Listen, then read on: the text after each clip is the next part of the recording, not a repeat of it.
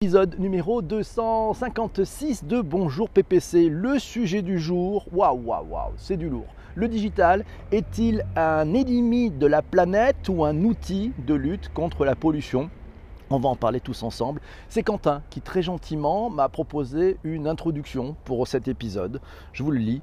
Le digital et le climat, un mélange très récent dans les conversations quand on parle de tech. Fonctionnent-ils bien ensemble ou se détestent-ils?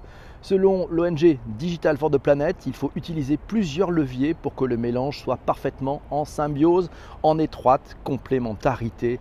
Par exemple, en essayant de limiter les effets nuisibles du numérique sur l'environnement avec sa consommation électrique, sa gestion des métaux rares et critiques, et avoir une économie plus vertueuse et circulaire du numérique.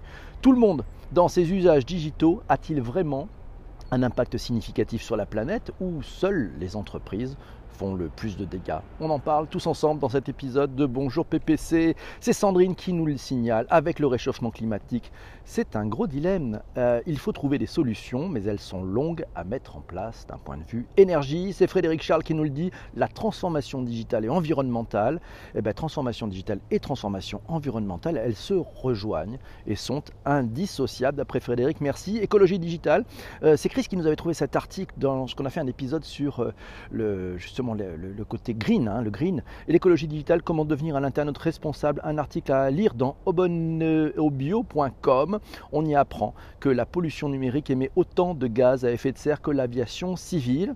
Si l'Internet était un pays, il serait le troisième plus gros consommateur d'électricité au monde. Sachez qu'un mail parcourt en moyenne 15 000 km. Ça a l'air de rien, c'est un peu fou. Voilà, c'est à retrouver. Bien entendu, tous les articles dont on parle sont à retrouver dans les notes de bas d'épisode et sur le site ledigitalpourtous.fr. On parlera peut-être des RFID. C'est vous qui voyez si vous avez des choses à dire. Merci Henri. Bonjour les climato digitaux, nous dit Laurent. Salut Laurent, bonjour. Bonjour à toi, salut Hervé aussi.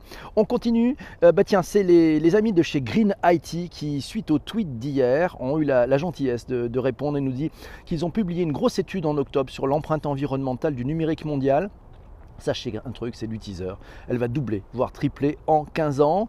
Quelles sont les solutions qu'on peut mettre en place pour limiter, voire annuler cet impact Nous suggère Alexandre. Eh bien, il faut, d'après Green IT, il faut fabriquer moins d'équipements qui durent plus longtemps. Ouais, il y a deux démarches essentielles. Il faut réparer, réemployer et faire de l'éco-conception des services numériques. Je vous ai mis dans les liens une étude de Green IT, du WeGreen IT avec le WW France, WWF France, pardon. Voilà. Et puis les conseils de Green IT euh, voilà, le problème principal selon Green IT, ce sont toutes ces contre-vérités qui circulent sur la consommation électrique. Ah, des outils digitaux, la suppression des mails, les moteurs écolos, etc., qui, tournent, qui tournent, détournent des gestes clés, moins d'équipements qui fonctionnent plus longtemps. Voilà, la liste des gestes clés, vous la retrouverez dans les notes de bas d'épisode, là aussi, comme chaque matin. Euh, ben, c'est très documenté. Agir pour un numérique responsable, on apprend justement sur le, le site de wwf.fr que le Green IT ou comment réduire l'impact environnemental des technologies numériques et de leurs usages, ben ça passe par aussi mettre au service de l'environnement les technologies numériques innovantes pour analyser, prévenir et apporter des solutions.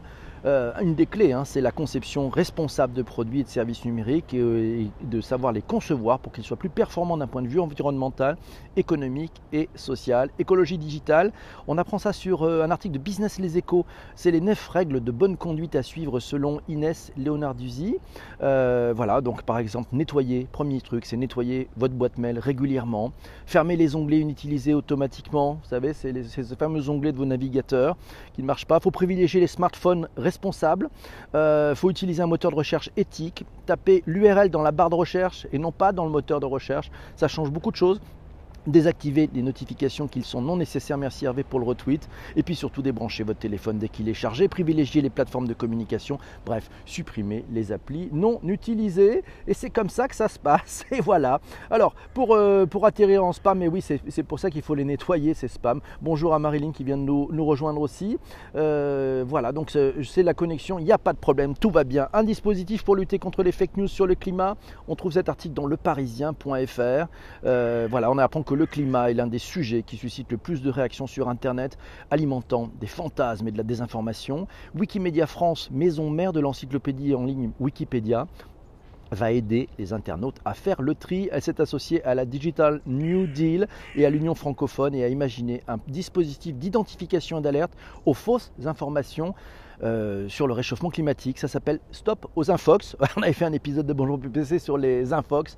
Et oui, euh, et s'appuiera donc ce dispositif va s'appuyer sur des serveurs d'intelligence artificielle censés repérer les infos émergentes en temps réel partagées sur les réseaux sociaux en repérant notamment les contenus les plus partagés par les climato-sceptiques. Et c'est comme ça que ça marche.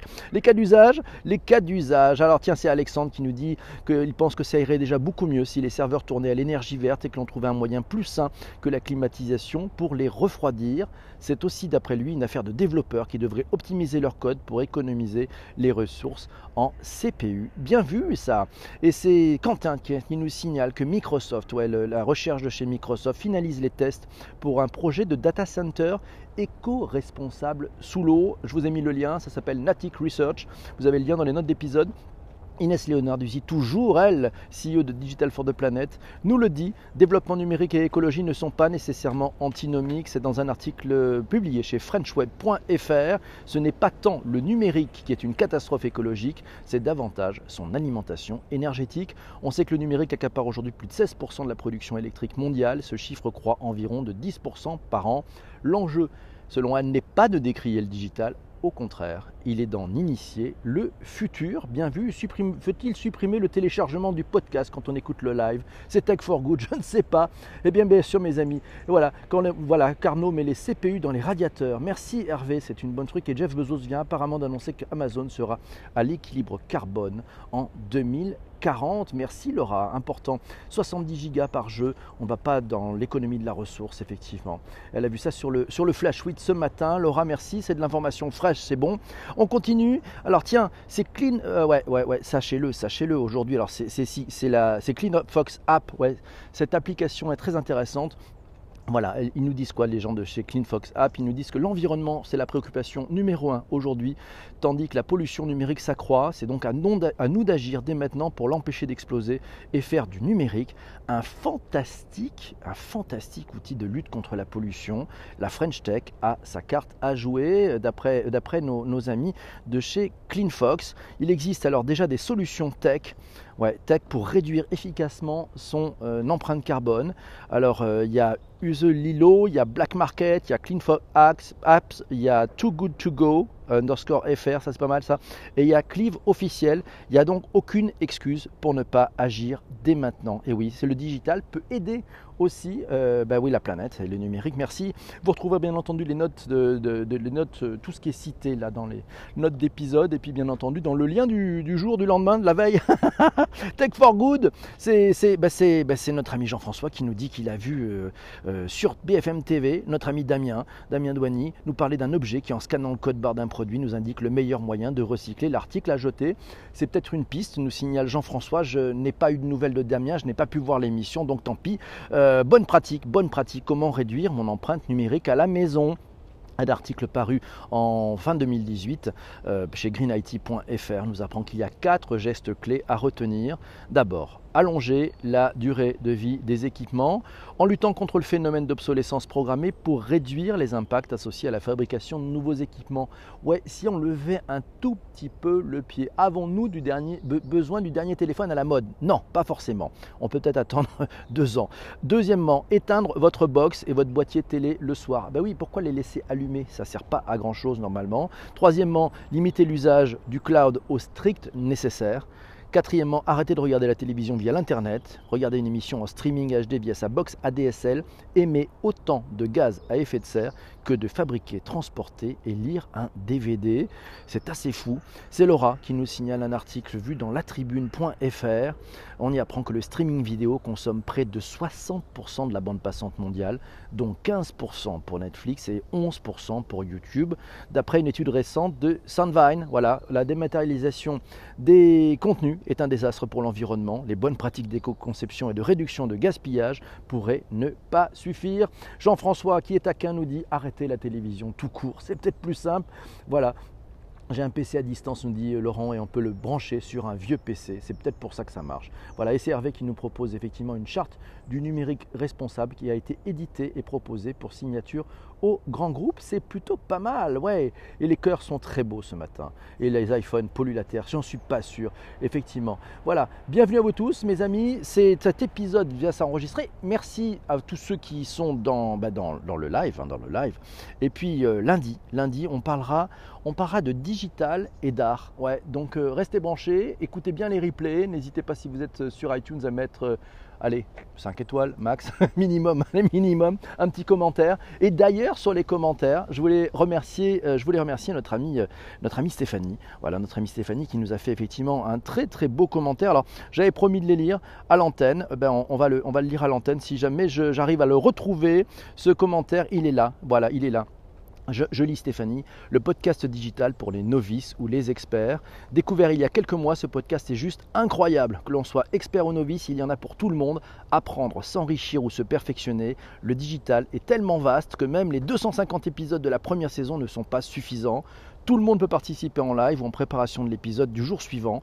La saison 2 revient avec de nouveaux sujets, un blog, hey, inédit, yes, un véritable mémoire, qu'une véritable mémoire collective de chaque épisode, un podcast où les fils conducteurs restent bienveillance et bonne humeur. Merci PPC, mille merci Stéphanie. Ça c'est du, ça c'est un beau beau beau témoignage. Voilà, si vous voulez aussi mettre des commentaires, vous pouvez aussi le faire, c'est sur iTunes. À très très vite pour un prochain épisode du digital pour tous.